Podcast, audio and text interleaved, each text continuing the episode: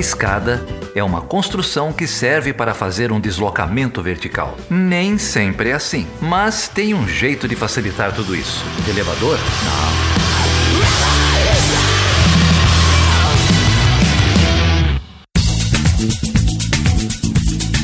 Seja bem-vindo e seja bem-vinda a mais uma edição do Chutando a Escada. O meu nome é Felipe Mendonça. E eu sou Geraldo Zaran. E hoje, Geraldo, nós falaremos com quem e sobre o quê? Hoje nós falaremos sobre jiu-jitsu no Brasil. Olha só que a galera vai ficar brava. É, hoje a gente vai falar com dois grandes historiadores lá da Federal de Juiz de Fora, com o Odilon e com o Leandro que acabaram de publicar um livro, O Fascismo em Camisas Verdes.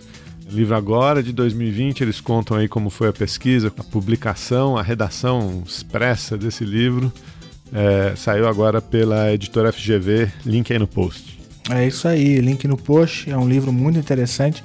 Ele foi escrito numa linguagem mais acessível, né? Uma linguagem para quem não é historiador, para quem não tem uma carga de leitura muito grande sobre a década de 30, sobre os processos históricos brasileiros. É um livro, portanto, que fugiu do academiquez tão comum, né, na, nas academias brasileiras e, e, então é um livro que dialoga muito fácil, é um livro fácil de ler.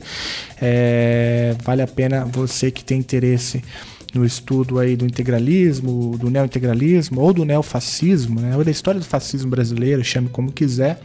E até o livro é muito importante para entender os símbolos, as bases, né, alguns conceitos que são tão caros ao bolsonarismo o Leandro Pereira Gonçalves e o Odilon Caldeira Neto, então conversam com a gente, são dois especialistas, tem uma longa trajetória cada um deles né, no estudo é, das direitas no Brasil. É, também são pesquisadores do Observatório da Extrema Direita, que tem lá o Davi Magalhães, que já teve aqui naquele episódio sobre o Wagner, né? E também faz parte lá do Observatório a, o Guilherme Casarões, que também já teve aqui algumas vezes discutindo a, o fim da política externa brasileira com o governo Bolsonaro. E ali, aliás, o observatório tem muita gente lá, são vários pesquisadores. A gente também vai deixar um link aí no post para que você conheça um pouco melhor o trabalho que o observatório vem fazendo. Curioso, né, Felipe? Porque o, o Odilon Leandro tem aí uma vasta trajetória pesquisando direitas é, no Brasil, pensamento da direita no Brasil, história da história política, história social brasileira, mas aqui o Chutando a Escada ele também tem uma grande tradição de programas sobre fascismo e de programas sobre fascismo com livros, né? É verdade, né? Já é o terceiro, né?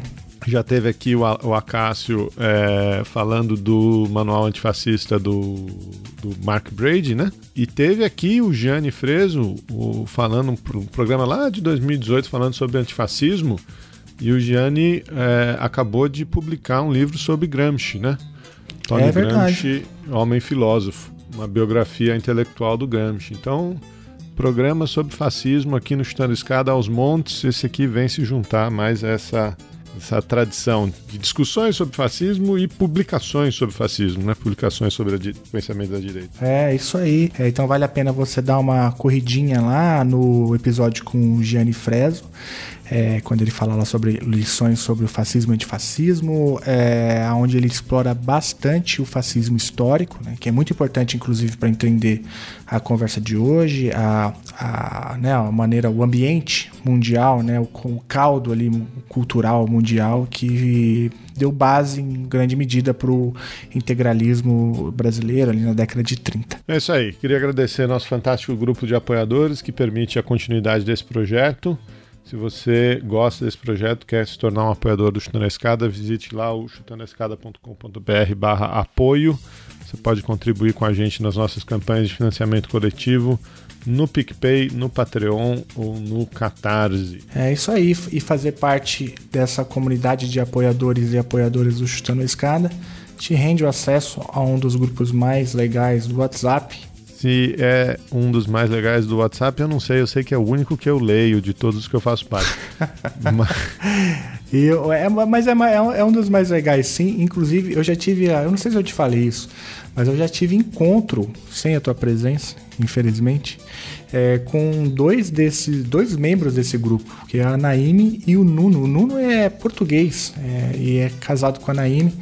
E eu conheci os dois pessoalmente e, e me apaixonei loucamente. É, se você voltar lá no episódio de janeiro que a gente gravou com a Marcela e com a Shelly, eu pergunto para você quantas vezes a gente ia se encontrar em 2020. A gente estava gravando em janeiro de 2020, né? É, e aí veio a pandemia. Na verdade, agora que as coisas estão fazendo sentido, cara, a culpa é nossa, porque a gente. O primeiro episódio do ano foi um episódio surreal, né? Aí foi o ano. A culpa o é ano nossa. surreal. A culpa é toda nossa. O ano surreal mesmo, mas enfim, a gente vai sair dessa. Vamos nessa. Então, vocês podem falar com a gente aí em todas as redes sociais, como arroba Chutando a Escada, estamos no Twitter, estamos no Instagram, estamos no Facebook. Se você não participar de redes sociais, quiser usar essa tecnologia atrasada que é o e-mail, escreva para perguntas.chutandoescada.com.br com dúvidas, com sugestões, com comentários. Deixa o um comentário no link do post. Entra no seu agregador favorito aí, entra no Spotify, entra no Google Podcast, dá uma classificação pra gente, dá uma estrelinha e você ajuda a divulgação deste programa. É isso aí, ajuda bastante. Compartilhe com os amiguinhos, mande o teaser do episódio no grupo de WhatsApp da família e chute a escada dos neointegralistas que eu sei que você tem aí no grupo do WhatsApp. Vamos lá? Então, com vocês, o Leandro Pereira Gonçalves e o Odilon Caldeira Neto, divulgando o livro recém-publicado Fascismo em Camisas Verdes, do integralismo ao neointegralismo. Vamos lá. Nazi punks, fuck off, take three.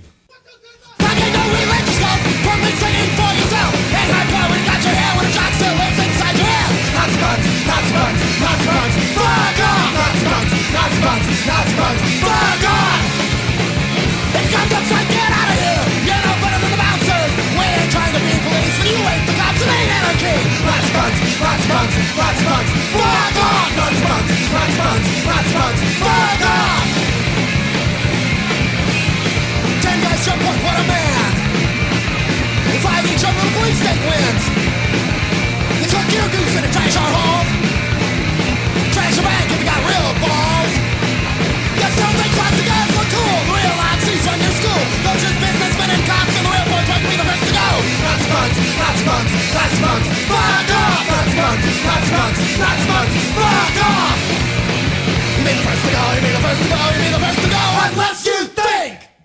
Então hoje a gente está aqui com uma dupla de professores, professores de história lá da Universidade Federal de Juiz de Fora, o Odilon Caldeira Neto e o Leandro Pereira Gonçalves.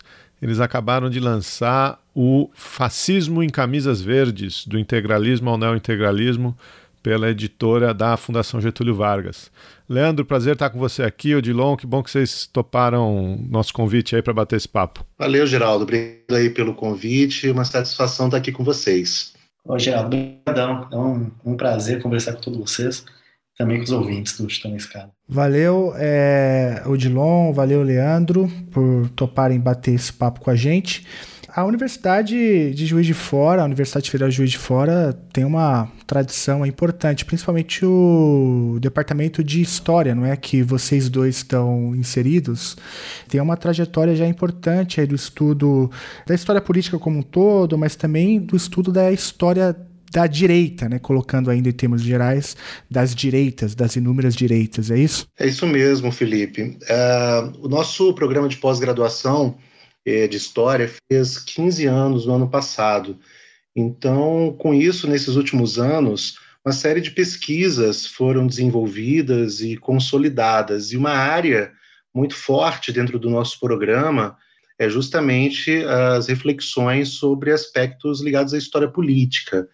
E nos últimos anos, até mesmo por conta de conjunturas, né, as direitas passaram a ser objetos de estudos, objetos tipo, de algumas reflexões. Como é que vocês se conheceram, cara? Eu sei que escrever artigo a duas mãos já é um negócio difícil, né? Escrever livro, então, deve ser um negócio mais complicado ainda. Como é que vocês se conheceram? Da onde veio essa, essa relação aí? Nossa, Geraldo, acho que isso já faz o que? Uns 16, 17 anos, né? Por aí, por aí. Uma coisa interessante, assim, é que embora agora as pesquisas sobre as direitas né, estejam em franca expansão, tanto no Brasil, né, como, claro, em dimensão global, afinal de contas é um fenômeno globalizado, né, embora antiglobalista, diriam, né?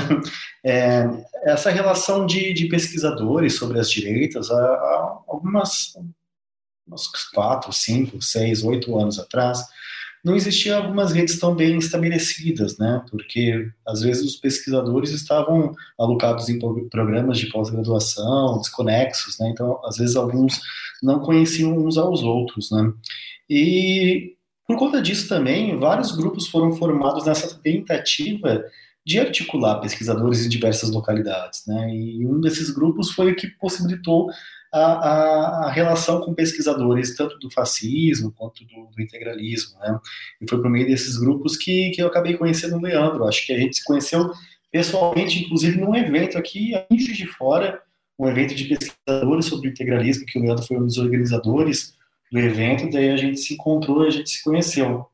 E sem dúvida alguma, essa, essa questão de, de escrever um artigo a quatro mãos já é, às vezes, complicado, né? Um livro realmente é, é algo, algo diferente, né? Porque, enfim, é uma reflexão de toda uma obra, né? O nosso livro ele tem quatro, quatro capítulos, né? Nós escrevemos e participamos todos de todos os capítulos, então foi assim foram alguns meses bastante intensos, né? Não diria que foi só paz e amor, não. é, não, eu, eu acho que eu acho que para para escrever um texto de forma coletiva, eu acho que a primeira coisa, acho que o seu parceiro, você tem que ter uma liberdade com ele, sabe? Porque se você tem dificuldade de relacionamento, de, de, de diálogo com a pessoa que está escrevendo com você, a, você vai ter dificuldades e a relação ela pode até ser afetada. É, então, assim, como o Odilon e eu já, já nos conhecemos há tempo, já trabalhamos juntos em algumas outras questões é, em parceria, eu acho que foi possível a partir daí. Né? Se, se a gente não tivesse uma relação prévia, né, acadêmica e de proximidades, possivelmente seria talvez um pouco mais difícil, porque realmente não é fácil. Né? As relações elas ficam tensas até por conta de prazos, de questões envolvendo a própria meta, né, em relação à produção. Mas no final deu certo, né? Estamos aqui vivos, né, Odilon? e ainda tem uma vida toda pela frente, já que a gente trabalha no mesmo lugar, né? Então. É, não é como se mesmo que tivesse dado certo, mas a amizade não, com o companheirismo, tinha que dar certo de todo jeito, né? Afinal de contas, nós somos quase vizinhos de sala e quase vizinhos é. de casa, né? E somos os que têm uma relação próxima em relação ao objeto de pesquisa dentro da universidade, então acaba sendo meio que inevitável, né? Essa essa aproximação. Mas o que o Odilon disse agora há pouco é muito interessante mesmo, né? É, o Felipe comentou agora há pouco sobre o, o, essa, esse histórico né, dos estudos sobre as direitas aqui da universidade. Você vê, olha só, é, esse o nosso encontro, né, Odilon, aconteceu justamente aqui em Juiz de Fora, quando eu, eu e o Odilon não éramos professores aqui ainda. Né? Foram outros grupos de professores, eu também estava envolvido na época, mas não era professor da FJF, e um grande evento foi organizado há uns, cerca de uns 10 anos atrás, sobre pesquisadores do integralismo, autoritarismo, pensamento autoritário. Foi um grande evento, cerca de 400 pessoas vieram de vários lugares do Brasil para debater. Então, acho que foi até uma espécie de, de marco, né, de entrada de algumas pesquisas relacionadas a direitas, e até mesmo pelo próprio integralismo, né, dentro da UFJF, principalmente no departamento de história. Vamos falar de integralismo, né? Falar de, de dos camisas verdes. O, o, Odilon já disse aqui que é palmeirense. É, é sobre isso o livro? Mas brincadeira, é, explica para explica para os nossos ouvintes aí é, a origem desse livro. Tanto eu quanto o Odilon já temos aí alguns anos de estudos relacionados a não só ao integralismo, né, mas como a direita como um todo, a questão do autoritarismo, aspectos ligados ao conservadorismo. Eu, especificamente, já tenho aí cerca de 20 anos que estou estudando os integralistas. E é uma coisa interessante porque, em muitas oportunidades, né, eu e com certeza o Odilon também, acho que eu posso falar por ele nisso, fomos questionados qual a necessidade de se estudar a direita.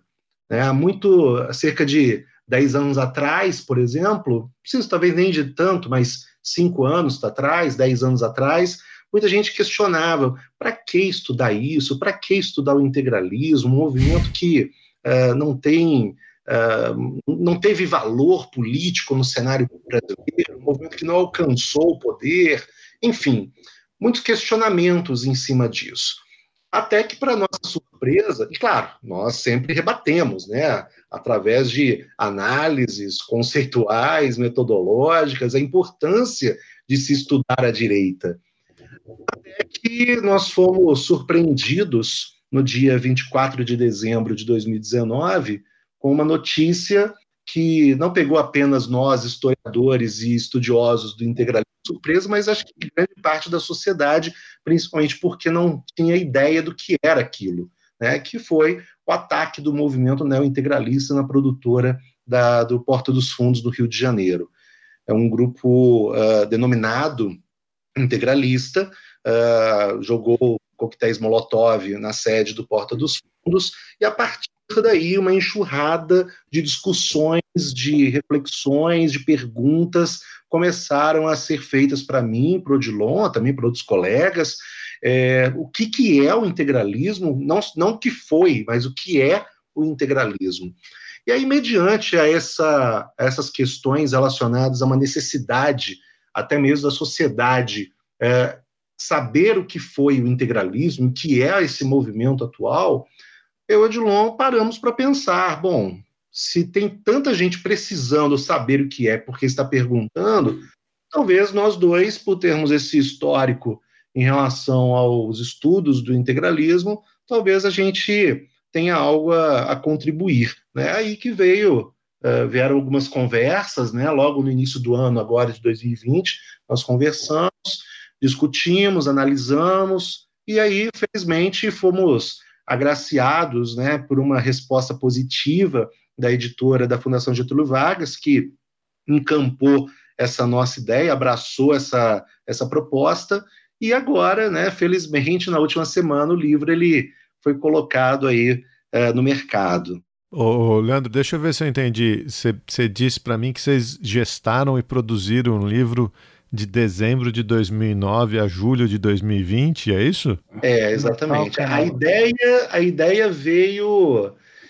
Odilon, acho que a ideia partiu desse período, né? Do, nos primeiros dias de janeiro, talvez. Sim, sim. Foi, foi engraçado que a gente estava tomando um café e o Leandro falou é, assim: Cara, eu tenho uma ideia. Por que, que a gente escreve o um livro? Eu falei, eu ia falar isso para você.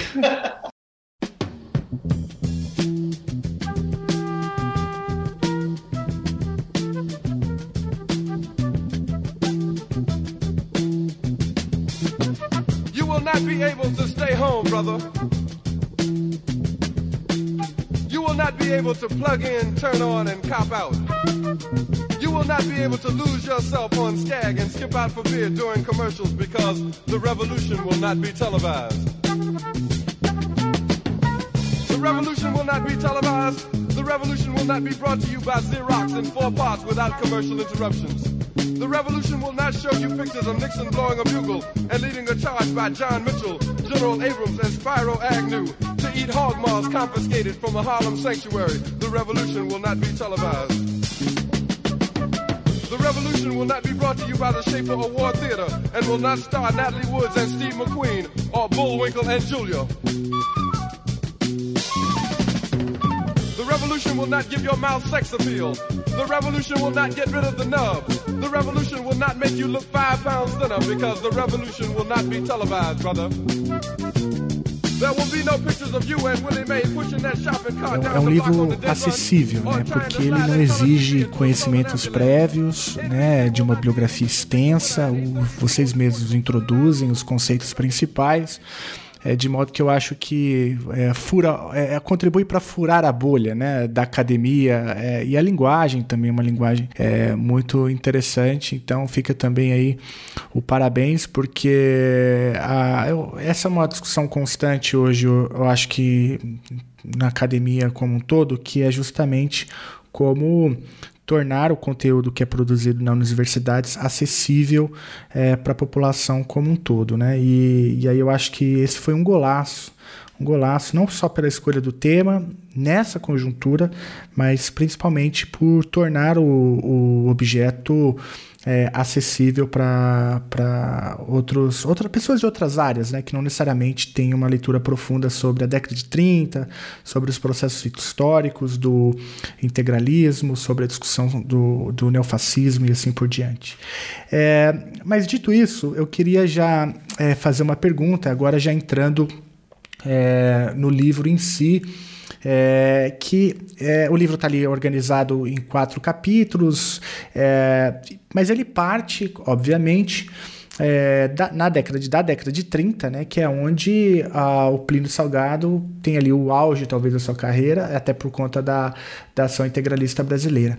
Mas, como, como até o próprio Leandro já, já antecipou. Mas a pergunta que eu queria fazer é, é o seguinte: Afinal, daria para eh, rapidamente fazer um voo panorâmico é, pelas principais ideias né, do pensamento integralista brasileiro na década de 30, que é uma década muito conturbada. A gente já falou aqui em outros episódios sobre essa década, é, quando discutíamos o fascismo histórico, para a gente poder introduzir o assunto, né? Como que vocês acham que daria para definir, em termos gerais, as principais ideias do integralismo na década de 30 e por que que essa década ela foi tão é, fértil para esse tipo de pensamento? Pois é, né? Muitas vezes, quando a gente vai entender tanto a questão do integralismo ou do fascismo histórico como um todo, muitas vezes a gente é tentado, né, tensionado a enxergar exclusivamente as credenciais, as condicionantes históricos ou conjunturais europeias para a emergência do fascismo e para sua reprodução, ou enfim, para sua adequação em outras realidades nacionais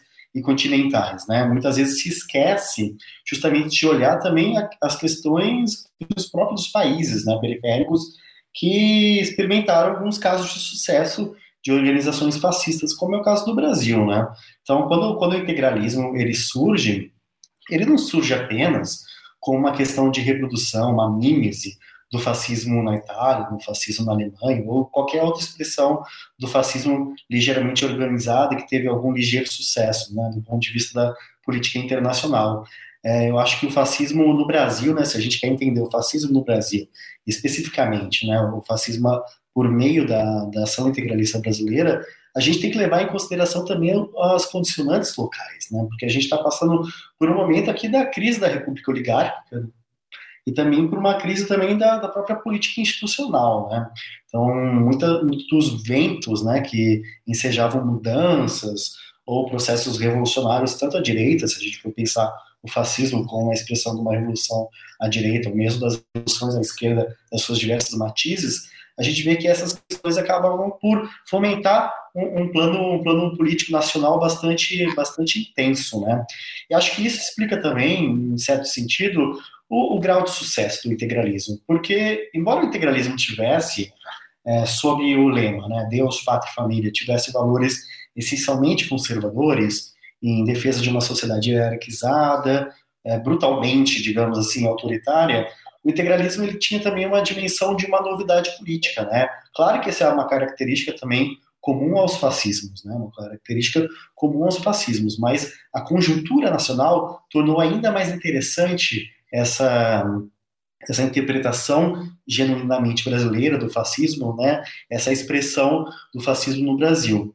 Então, o integralismo, quando ele surge, ele surge também como uma, um movimento de ideias, um movimento político, mas também um movimento de ideias que possibilitava a articulação de outras tendências e, sobretudo, de pessoas que estavam alijadas da política oligárquica e também talvez das grandes elites né, intelectuais. Se a gente for pensar, tanto Plínio Salgado quanto Miguel Reale, e talvez com algum esforço o próprio Gustavo Barroso, a gente tem algumas figuras de não muito sucesso, eram figuras de sucesso, mas não eram figuras da alta intelectualidade. Claro, Gustavo Barroso é uma, é uma exceção, né? afinal de contas, Gustavo Barroso já era membro da Academia Brasileira de Letras. Mas o que eu quero dizer com isso é que o integralismo, de fato, ele possibilitou a inserção de uma nova gama, uma nova leva de intelectuais que queriam agir politicamente sobre a sociedade brasileira. E, além disso, também ele possibilitou a inserção de diversos novos tipos de militância de setores que não, eu não sei se podemos dizer que eles estavam alijados do processo político nacional, mas de qualquer maneira que não seriam representados ou não, não tinham possibilidades de disputa desse campo político, né? Então, a forma como a, o integralismo se, se espalhou por, toda a, por todas as regiões do país e a forma também como o integralismo cooptou parcelas significativas da classe média explica muito dessa questão do fascismo e propriamente do integralismo como sendo uma novidade política, em torno de valores autoritários, valores conservadores, né? a defesa do corporativismo, a defesa de uma visão essencialmente é, cristã da política, da própria sociedade, uma visão absolutamente autoritária, em defesa de, de grupos paramilitarizados, em defesa das milícias, em defesa de processos educacionais erigidos em torno da ideologia integralista, existia essa composição dessa ideia nova, dessa novidade política, que acabou por fomentar a relação de diversos indivíduos, né? De diversos indivíduos que se viram absolutamente apaixonados pela ideia do integralismo absolutamente apaixonados pelo signo integralista. Né? E por isso também que a gente pode até entender a história do integralismo para além da ação integralista brasileira, que é uma ideia que a gente traz no livro, né? que o integralismo não foi apenas a ação integralista brasileira, foram tantas outras organizações integralistas é, com roupagens autoritárias, fascistas, ou até com tentações ou, ou, enunciações, melhor dizendo, democráticas, até grupos e grupeiros neo-integralistas, neofascistas, porque justamente essa ideia nova, ela fomentou paixões políticas das mais intensas, né? paixões políticas das mais intensas, que é, é, isso auxilia a entender o porquê que muitos militantes integralistas de ontem e de hoje são tão devotados à causa, né? porque não veem o integralismo única exclusivamente uma forma de organização política, né? uma forma de filiação a uma organização política, digamos, mais tradicional, seja partido político ou outras formas de congregação política. De fato, o integralismo ele é suscitado por meio de paixões políticas, ele também suscita e, e, e almeja a, a, a, relação intensa dessas paixões.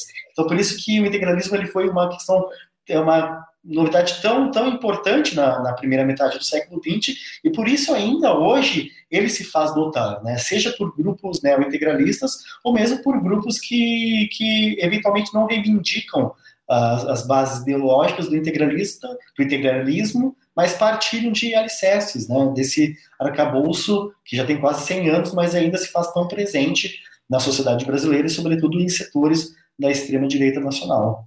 Em cima do que o Odilon é, está comentando, eu acho que é importante é, ressaltar um aspecto, até para entender essas primeiras linhas do nosso livro. É, em termos práticos, é, existe, obviamente, uma sedução do Plínio Salgado com o fascismo italiano. É, o Plínio Salgado ele faz uma viagem em 1930 para a Europa, viaja a vários países, nós retratamos isso no livro, e ele vai para a Itália, tem um encontro, uma reunião com Mussolini, e nesse encontro, ele fica maravilhado com o que ele vê na Itália. É, o, a grandeza da Itália naquele momento, em 1930, ele é, fica simplesmente fascinado e ele passa a ter certeza do que ele quer para o Brasil, que era fazer uma, um Brasil naqueles moldes da política italiana. Só que uma questão que eu acho que é muito importante a destacar é que, apesar da gente iniciar o nosso livro com o ano de 1930, nesse encontro do Mussolini com Plínio Salgado, a formação intelectual do integralismo, e claro, do seu chefe, Plínio Salgado, ela não começou, obviamente, em 1930. Existe toda uma base política, intelectual e cultural dos anos 20, principalmente, que faz uh, com que o, o, fez com que o Plínio Salgado tivesse a ordenação intelectual para a formação do movimento integralista. Então, o, o Plínio Salgado ele teve uma influência múltipla em termos culturais. Ele foi influenciado por discursos nacionalistas europeus, como, por exemplo, o integralismo lusitano, que foi um movimento de cunho nacionalista da direita radical, com uma visível formação embasada no conservadorismo francês, Nation Française, que, na verdade, é, é, influenciou vários grupos políticos do princípio do século XX.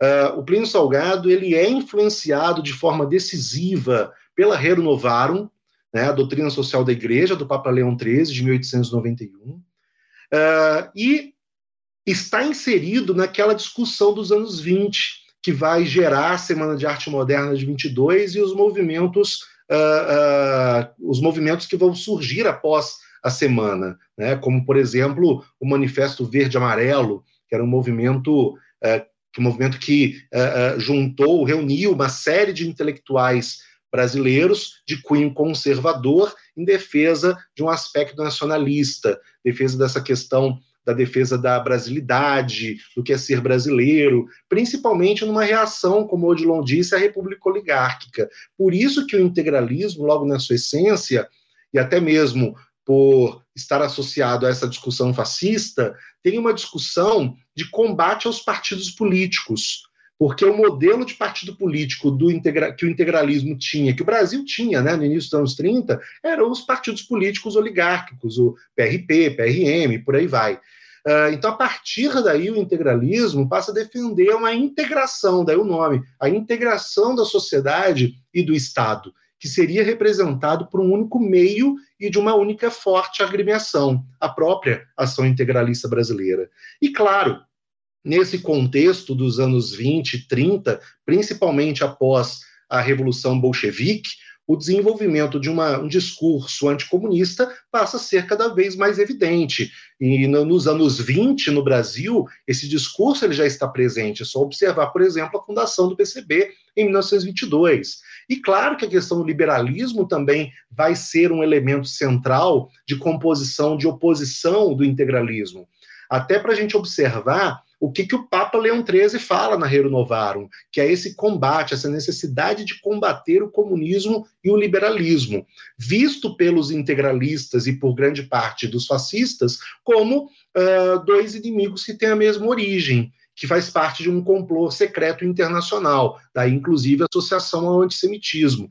Então, o integralismo é, é criado nesse contexto de transformações políticas dos anos 20 e 30, mas ele é formado através de uma uh, miscelânea cultural, uma miscelânea intelectual. Daí a presença de uma forte intelectualidade dentro do integralismo. Existe uma passagem no nosso livro em que nós mostramos isso claramente uma, que é uma conversa do Plínio Salgado com Ribeiro Couto. Ribeiro Couto, um outro, outro intelectual, romancista, escreveu o romance Cabocla, né, que deu origem à novela da, da, da TV Globo.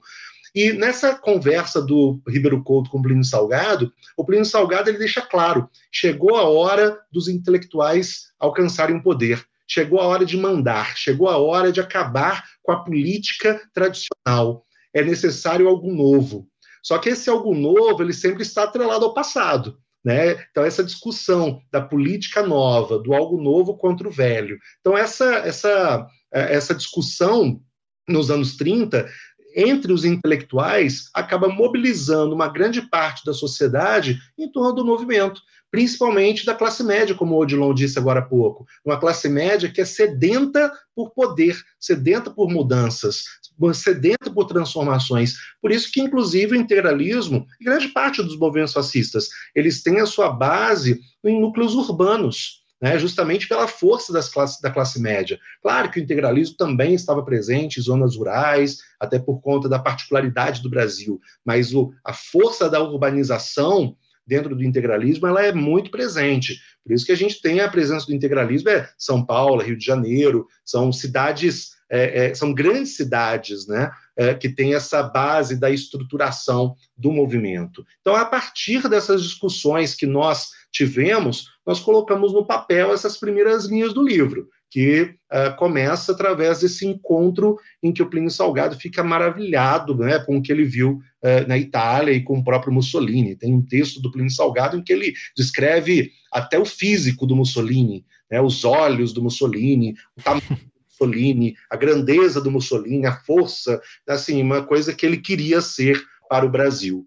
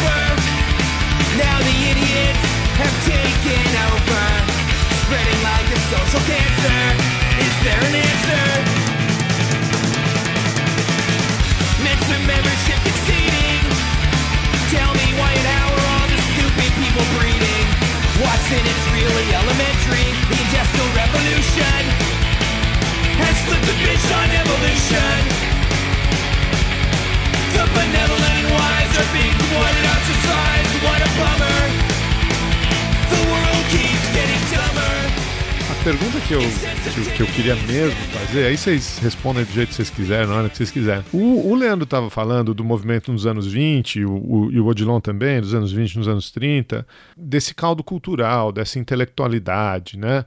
É, de um movimento contra a, os partidos oligarcas, é, dessa análise sobre o que, que era o comunismo o que, que era o liberalismo e por que, que o, o, o, esse, o fascismo na Itália, o integralismo no Brasil, como um, um movimento que, que expressava a voz do povo, como que, que deveria significar o fim dos partidos. E, é, e aí o, o Leandro usa essa expressão, né? Que são os intelectuais que vão, vão chegar ao poder, né?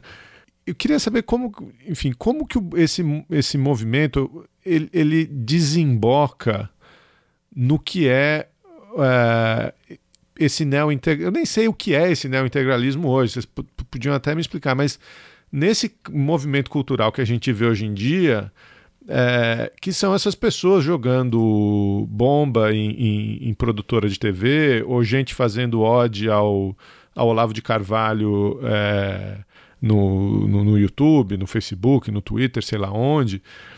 É, que, que de intelectualidade não tem nada, né? De, de, de- análise intelectual eh, no que a gente vê hoje, nesse neofascismo brasileiro hoje, eh, não tem nada.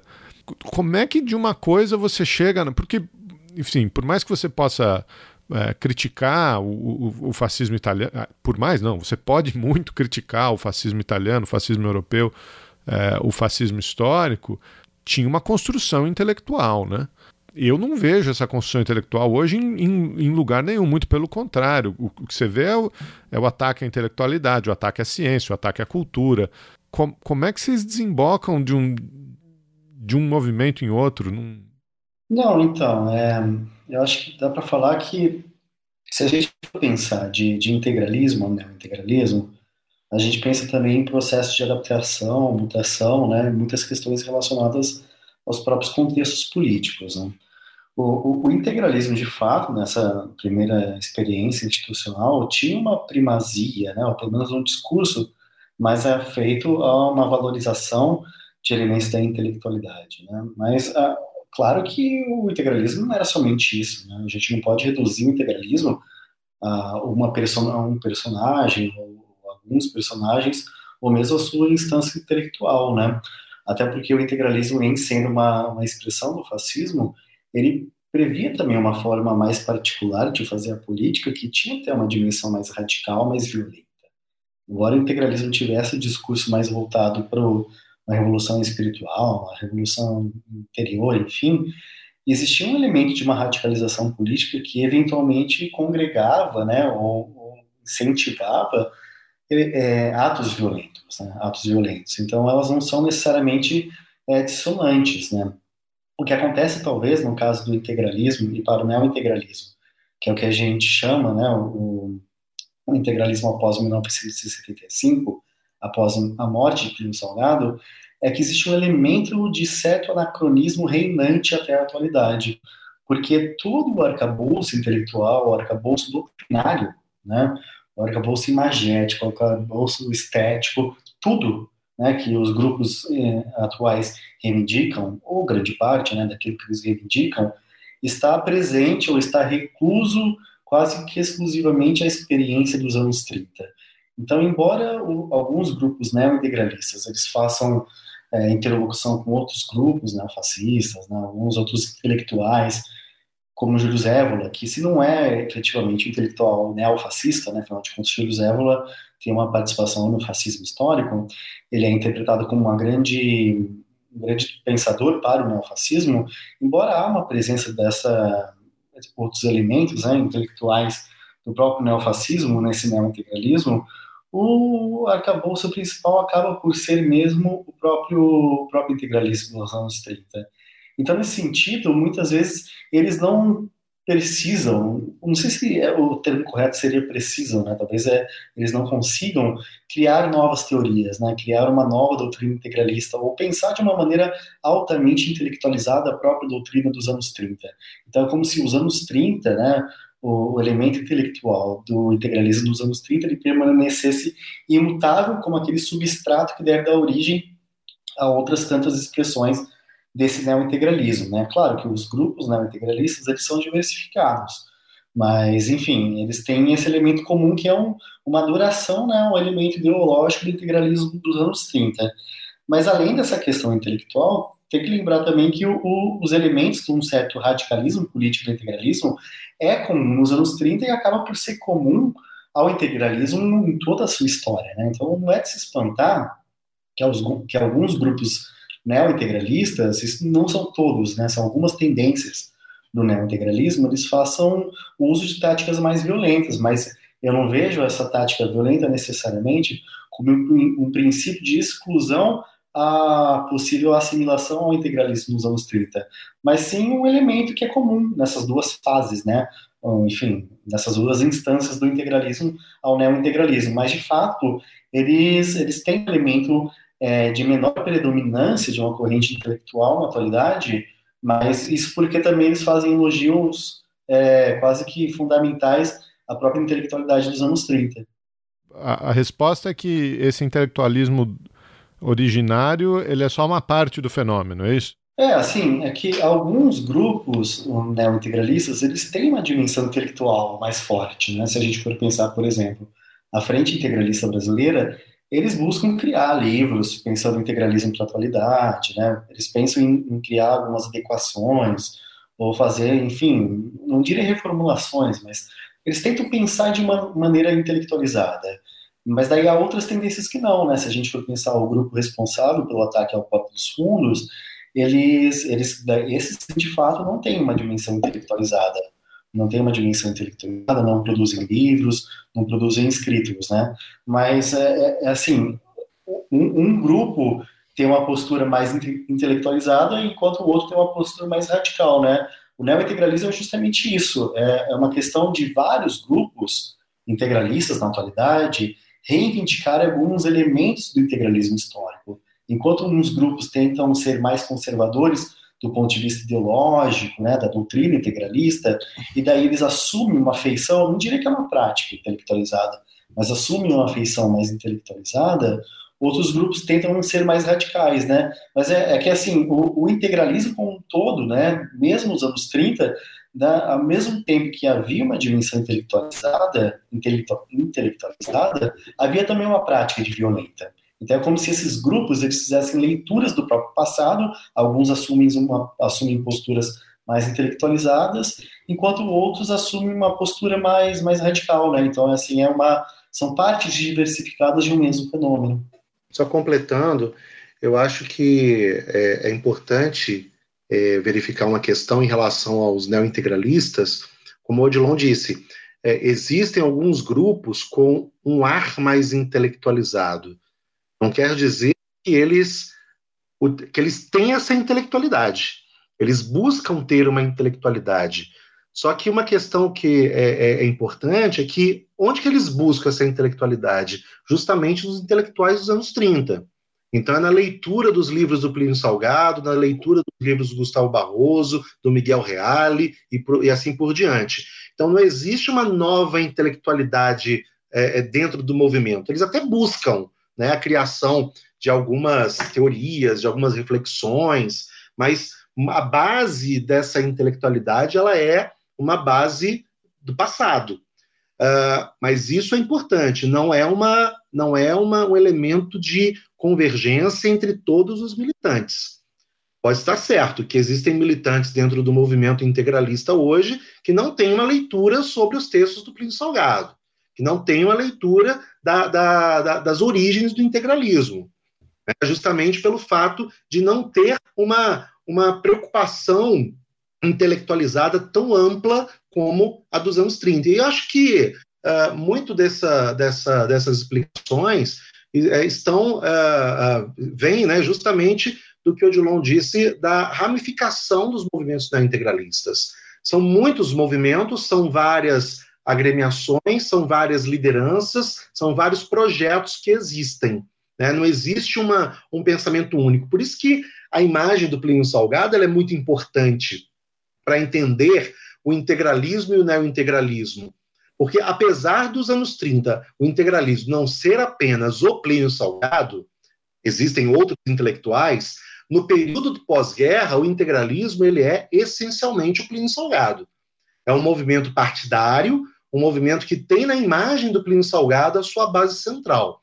Com a morte do Plínio Salgado em 1975, essa militância ela tem mais essa sua liderança. Essa militância não tem essa, essa referência. Então, a partir de 75, passa a existir a, a, a busca por esse poder. É o que o Odilon fala, é uma espécie de vácuo né, que existe uh, no período após a morte do Plínio Salgado, em que todos querem, todos, ou um, um grande grupo, né, quer ocupar aquele papel de liderança central. E essas disputas nós vamos narrando no livro como que é o movimento neointegralista dos anos 80, dos anos 90, e principalmente agora nesse contexto com a internet, né? no final dos anos 90, início do ano 2000, como que a internet acaba sendo um elemento congregador né, de determinados aspectos em torno do integralismo e como que o integralismo, né, o integralismo, ele nos últimos anos ele passa a adotar algumas novas feições, até mesmo como ação e até mesmo como consequência da mudança das mudanças políticas globais.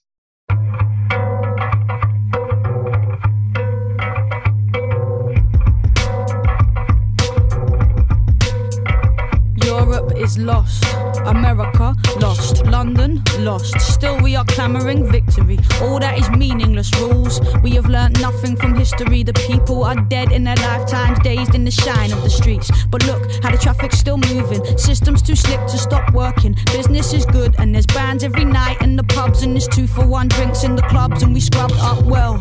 Washed off the work and the stress, and now all we want some excess. Better yet, a night to remember that we'll soon forget. All of the blood that was bled for these cities to grow, all of the bodies that fell, the roots that were dug from the earth so these games could be played. I see it tonight in the stains on my hands. The buildings are screaming. I can't ask for help though, nobody knows me. Hostile, worried, lonely. We move in our packs, and these are the rights we were born to. Working and working so we can be all that we want, and dancing the drudgery off. But even the drugs have got boring. But sex is still good when you get it. To sleep, to dream, to keep the dream in reach, to eat your dream. Don't weep, don't scream, just keep it in, keep sleeping in. What am I gonna do to wake up? É, eu queria aproveitar então esse gancho para justamente falar desse neointegralismo já dentro desse novo contexto. Né? É, antes só fazer alguns resgates, ficou muito claro né, como o papel que as lideranças da década de 30 é, ainda é, desempenham nos grupos é, neofascistas ou no neointegralismo, né, como o, o livro discute, é, e também ficou muito claro, e o capítulo 3, eu acho também deixa isso muito claro no livro, como que o neointegralismo ele, ele funciona de, de uma maneira bastante é, desmembrada, assim, usando um termo, talvez em rede, né? É, é, você tem ali alguns símbolos que unificam os movimentos, mas você tem ali é, vários outros movimentos é, que trabalham mais ou menos de maneira autônoma, mas com, a partir dos mesmos símbolos, né? É, no capítulo 4, vocês hum, é, trazem a ideia das redes, mas das redes sociais, né? Já num contexto da internet, como que ela também é um instrumento interessante é, para a difusão desse disso que a gente está chamando de neointegralismo.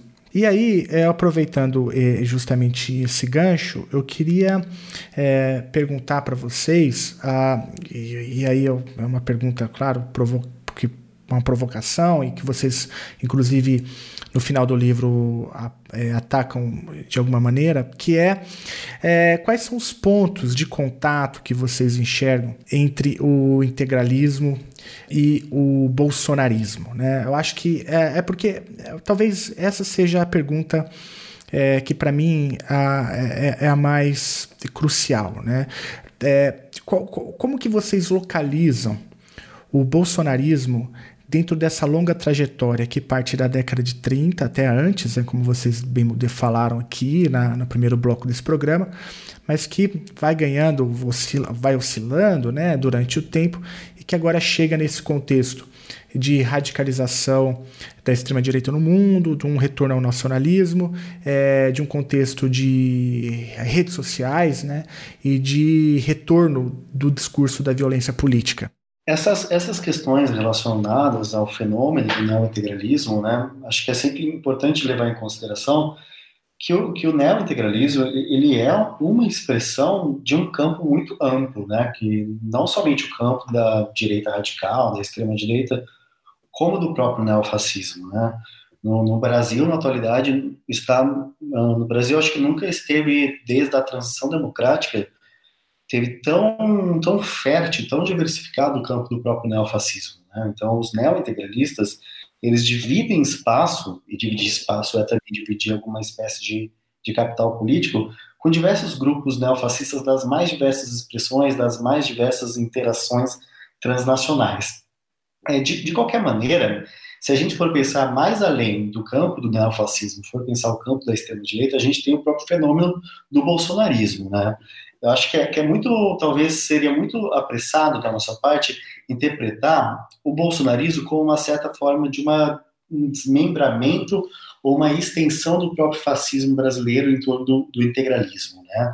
Eu acho que assim, uma, uma leitura que a gente pode contribuir a partir do livro é justamente que o integralismo, à, medida que ele tem uma função talvez de central importância para o desenvolvimento de uma cultura política autoritária na primeira metade do século XX, os elementos dessa cultura política autoritária, eles acabam por não pertencer mais exclusivamente ao próprio integralismo. Né? Então, assim, a forma como os militantes se relacionavam eram formas apaixonadas e também como eles ultradimensionavam as esferas dessa cultura política integralista, ou cultura política autoritária permeada por valores integralistas, ultrapassava as próprias esferas individuais. Né?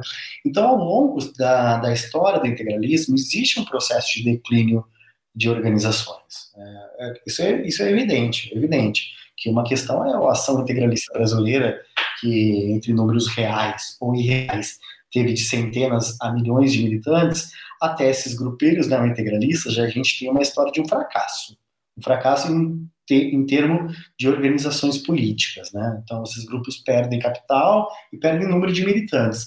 Mas se a gente for pensar em termos de uma cultura política, né, de valores políticos é, é, que ultrapassam as esferas institucionais das agremiações, das organizações políticas, a gente vê uma certa, eu não diria de um apogeu dos valores integralistas, mas no mínimo a gente vê uma permanência, né, de um, de um elemento do anticomunismo, e claro, o anticomunismo ele não é um só, né, no Brasil a gente tem várias tradições do anticomunismo, mas a forma como ela é, é operacionalizada, o anticomunismo, o conspiracionismo anticomunista, inclusive na atualidade, ele tem uma larga influência do, do pensamento integralista.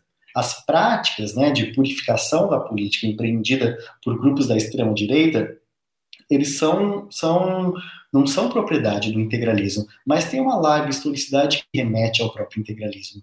Então, acho que assim, a relação entre neointegralismo e bolsonarismo não é necessariamente a relação entre os grupos que reivindicam o integralismo atualmente e os grupos que reivindicam alguma filiação ao campo bolsonarista. bolsonarista. É talvez, sobretudo, uma relação de uma cultura política que acaba por alguns elementos, né, algumas instâncias do bolsonarismo, sendo comum tanto ao bolsonarismo quanto ao neointegralismo. Então não é de se espantar que, embora o bolsonarismo não reivindique a filiação integralista, e também o integralismo não reivindique, né, o neo-integralismo não reivindique uma filiação bolsonarista, que eles partilham de valores. Né? Eles partilham de valores, e valores aqui não é apenas uma questão de enunciação política, né? a forma como se enuncia os próprios valores políticos, né? as suas filiações, mas a forma também como se constrói as alternativas políticas. Então, o bolsonarismo, nesse sentido, eu acho que ele, ele pode ser entendido como uma ramificação né, de uma expressão da extrema-direita brasileira que tem no seu núcleo, um dos núcleos fundadores, não o único, mas um dos núcleos fundadores, o próprio integralismo. Então, por isso que a gente vai conseguir enxergar que em alguns momentos os grupos neo-integralistas, aqueles que se reivindicam e se anunciam né, integralistas ainda na atualidade, eles consigam dialogar com os grupos bolsonaristas, justamente porque eles têm esse fundo cultural mais ou menos comum, né? Eles têm esse fundo cultural mais ou menos comum. Mas de qualquer maneira, eu acho que o bolsonarismo é, ele é algo muito mais complexo né, do que a gente sistematizar exclusivamente pelo integralismo, para o integralismo, ou em torno, ou em síntese do integralismo, mas também a gente não consegue entender o bolsonarismo sem entender a contribuição do, do, do integralismo na composição dessas novas expressões da extrema-direita. Né? Afinal de contas, nem tudo que se fala novo, nem tudo que se apresenta como novo é necessariamente novo. Né? Então, as ideias que dão base né, para o bolsonarismo, algumas das ideias e práticas do bolsonarismo, elas têm uma história comum também que acabam talvez tendo como fio condutor a própria história do integralismo. Se eu pudesse tentar resumir o, essa sua última resposta, eu diria que de, de, dentro dos vários matizes da extrema direita do Brasil, o, o neointegralismo e o bolsonarismo são apenas algumas delas. É, ah, sem dúvida alguma, sem dúvida alguma. O bolsonarismo, é que assim, o próprio bolsonarismo ele tem muitas variações, né, muitas gradações. Tem correntes que são bolsonaristas, mas enxergam em Bolsonaro um tipo de líder fascista, né?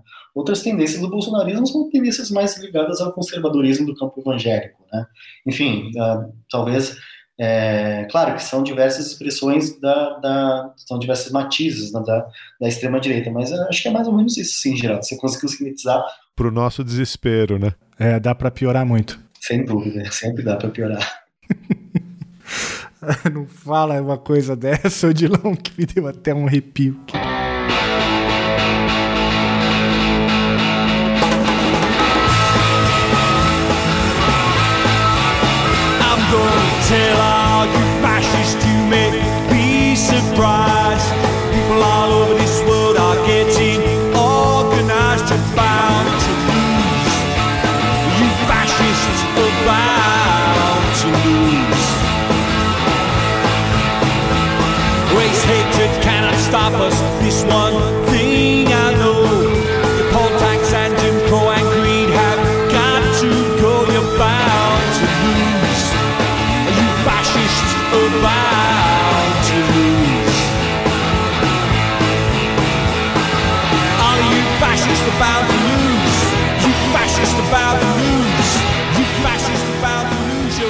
Essa repercussão do, do Hélio Grace. enfim, ele, ele- o Felipe é lutador de jiu-jitsu meio, meio que aposentado, não sei. Ele não, ele não fala muito disso, mas ele praticou jiu-jitsu muito, muito tempo. Não, cara, aquilo ali. Aquilo ali deu uma repercussãozinha, assim, pelo menos no, em alguns grupos que eu participo e tal. É, mas é uma galera muito difícil. É, mas a, a própria, a própria tese que, que você citou, Leandro, é, mostra ali né, que a, a família, você tinha três nomes ali, né? então eram três irmãos. O Hélio era um deles, né, mas os outros dois não não, não aderem, e aí longe de defender.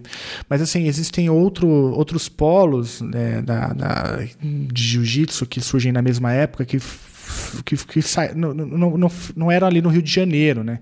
Acho que o principal era do Pará, que aí tinha uma galera que tinha uma outra pegada e tal. Mas, mas enfim, é longe de mim querer defender, até porque eu não estudo isso, não, não sei. Só sei que é um esporte complicado mesmo, e eu acho que boa parte da, da explicação tá tá naquele tá- tá- enfim tá na, na família na família Grace o que que ela como ela como ela vendia o jiu-jitsu naquela conjuntura ali de 20, 30 e 40 até chegar nos Pit Boys até chegar na década de 80 enfim É, só, é só para completar, Felipe, esse lance aí do, do Hélio Grace, eu, muita gente muita gente questionou, né, algumas, questionou assim, no sentido, né, saber informações, até jornalistas especialistas em artes marciais fizeram contato comigo. Eu, assim, eu não sou especialista em absolutamente nada em relação a esporte, né, tanto em práticas como em teoria, muito menos jiu-jitsu, né. É, então, o, o meu. Quando eu vi essa informação, foi no sentido de um historiador do integralismo. né? Eu, assim, a minha ignorância em relação ao jiu-jitsu, Felipe, eu, assim, Claro. são da grandeza que era o Hélio Grace para o jiu-jitsu. Sabe? Claro que eu já sabia falar, família Grace tal, mas para mim assim, não tinha noção da grandeza que ele representava. Né? Tamanho ponto, porque aí, eu, aí com a repercussão que eu fui entender, aí até conversei com algum, tem uns dois colegas que são é, lutadores de jiu-jitsu, aí eles falavam, Leandro, você mexeu num vespeiro, porque o Hélio Grace ele é quase que um mito, né, pro jiu-jitsu, né? Eu realmente não tenho nem noção né, disso, não era o meu objetivo, né? Mas é uma questão que eu acho que é realmente importante fazer um link com, essa, com esse aspecto, é para fazer um link com o livro, é, é uma, uma questão que muitas pessoas ficam é, impressionadas em ver quem é que participou do integralismo brasileiro.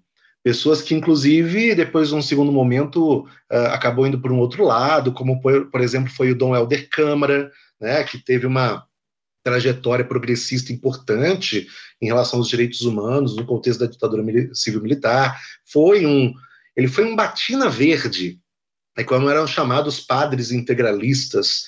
Ele foi um militante ativo dentro do integralismo. Outros, uh, outras pessoas de grande importância, como por exemplo o próprio Vinícius de Moraes. Né? Vinícius de Moraes ele chegou a contribuir para periódicos integralistas, em revistas integralistas com, roman com sonetos. Né? Uh, depois também mudou de lado, né? também foi para uma outra, uma outra esfera política. Luísa Câmara Cascudo, folclorista. Uh, no contexto dos anos 40 e 50, no contexto do PRP, uh, existia uma juventude do PRP, que eram os chamados Águias Brancas, uh, e quem fez parte dele foi o Glauber Rocha. Então, a presença de uma de pessoas conhecidas na sociedade, na história do Brasil do integralismo, foram muitas. E o Hélio Grace, então, ele foi mais um daqueles vários. Né? Acaba que, claro, ele tem uma repercussão, tem uma importância no cenário uh, uh, do, do forte, e acho que o próprio integralismo explica algumas questões também por que ele estava lá. Não só olhando pelo lado, é, pelo lado político, mas o integralismo era um movimento que defendia a, a força, o culto ao corpo, a, a grandeza. Uh, existia, uhum. do integralismo, existia o desenvolvimento de práticas da educação física, Uh, uh, então existia toda uma, uma organização, uhum. né, uma camada dentro do integralismo em relação à questão física, né? Então eu, o, o Hélio Grace ele acaba participando do movimento, né? Como outros também participaram, porque o integralismo a gente falou no início, o integralismo ele passou a ser uma alternativa política, né? Uma alternativa política para uhum. do Brasil em reação ao comunismo, em reação ao liberalismo, como consequência da grandeza do fascismo europeu. Né? Então, isso tudo seduziu muitas, muitos grupos sociais e até mesmo intelectuais, né? que depois da Segunda Guerra Mundial acabou uh, até mudando de lado. O próprio, e, e, e não apenas de militantes anônimos somente, até o próprias lideranças, como o próprio Miguel Reale, né, um dos principais juristas da história do Brasil, foi um, uhum. um dos principais líderes do integralismo dos anos 30, e depois rompe. Né, ele vai para outro caminho político no pós-guerra. Então, essa, essa presença da Grace faz parte de todo um, um contexto né, de muita importância. E ele foi um verdadeiro camisa verde. Inclusive, na foto que eu, eu localizei, uh, aparece ele de camisa verde assinando um contrato de uma luta dentro de uma sede de um jornal integralista, que era o jornal Ofensiva, que era o jornal do Rio de Janeiro, que era o principal jornal uh, do, do, da ação integralista brasileira. Ele era um membro ativo do núcleo em Ipanema, inclusive. Uh, existiu, inclusive, na época, um concurso uh, de, ligado a esporte dentro do integralismo, ele participou. Então, assim, ele tinha uma vida ativa dentro do movimento. Uhum né? Porque o integralista ele é uma coisa que, que é importante que a gente coloca no livro. O Odilon ele sempre comenta isso, que é, é muito interessante. O integralista ele é integralista do, do momento em que ele acorda, do momento que ele dorme, todos os momentos, né? Ele integralismo a todo momento, então ele respira o integralismo. Então, ser integralista é mais do que estar no movimento político, é uma filosofia de vida, é uma proposta para uma vida de, uma determinada, de um determinado militante, de, uma, de um determinado grupo social. Então, acho que o Hélio Grace ele participa do movimento inserido desse contexto, né, de uma transformação da política uh, brasileira nos anos 30. Queria agradecer demais a, a, a, participação de vocês dois aqui, deixar de novo a, a referência do livro para o pessoal, O Fascismo em Camisas Verdes, editora FGV. A gente vai deixar o link aí no post para os ouvintes. Parabéns pelo livro. Parabéns pelo livro em, em, menos de seis meses, o que para mim é uma façanha. Sucesso, obrigado por vocês terem vindo bater esse papo. Tenho certeza que nossos ouvintes vão ficar muito informados sobre, sobre a, as nuances do fenômeno. Valeu, Geraldo. Valeu, Felipe. Uma satisfação. Obrigado, Geraldo. Obrigado, Felipe, pela oportunidade. Valeu. Muito obrigado pelo espaço. Você acabou de ouvir mais um episódio do Chutando a Escada. Para apoiar, acesse chutandoaescada.com.br barra apoio.